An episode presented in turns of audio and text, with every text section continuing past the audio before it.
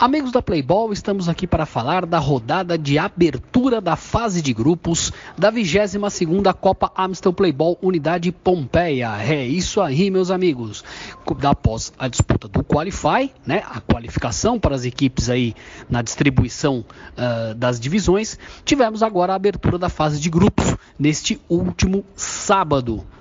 E na quadra G14, a quadra vermelha da Amstel, os trabalhos foram abertos com a partida entre Catado e Atlético. E o Catado com um grande futebol, com um grande, um, e uma grande atuação de Lucas, camisa número 11. O Lucas aí, craque Amstel, o craque que recebeu a cervejinha da Amstel, venceu a equipe do Atlético por 5 a 3. O Catado jogou melhor boa parte do jogo. O Atlético chegou aí realmente a tentar buscar uma situação melhor na partida, chegou a empatar o jogo por 3 a 3 mas o Catado aí, aí comandado pelo Lucas, né, e comandado pelo Matheus, acabou aí fazendo mais dois gols, fazendo 5 a 3 e garantindo a vitória e os três pontos iniciais.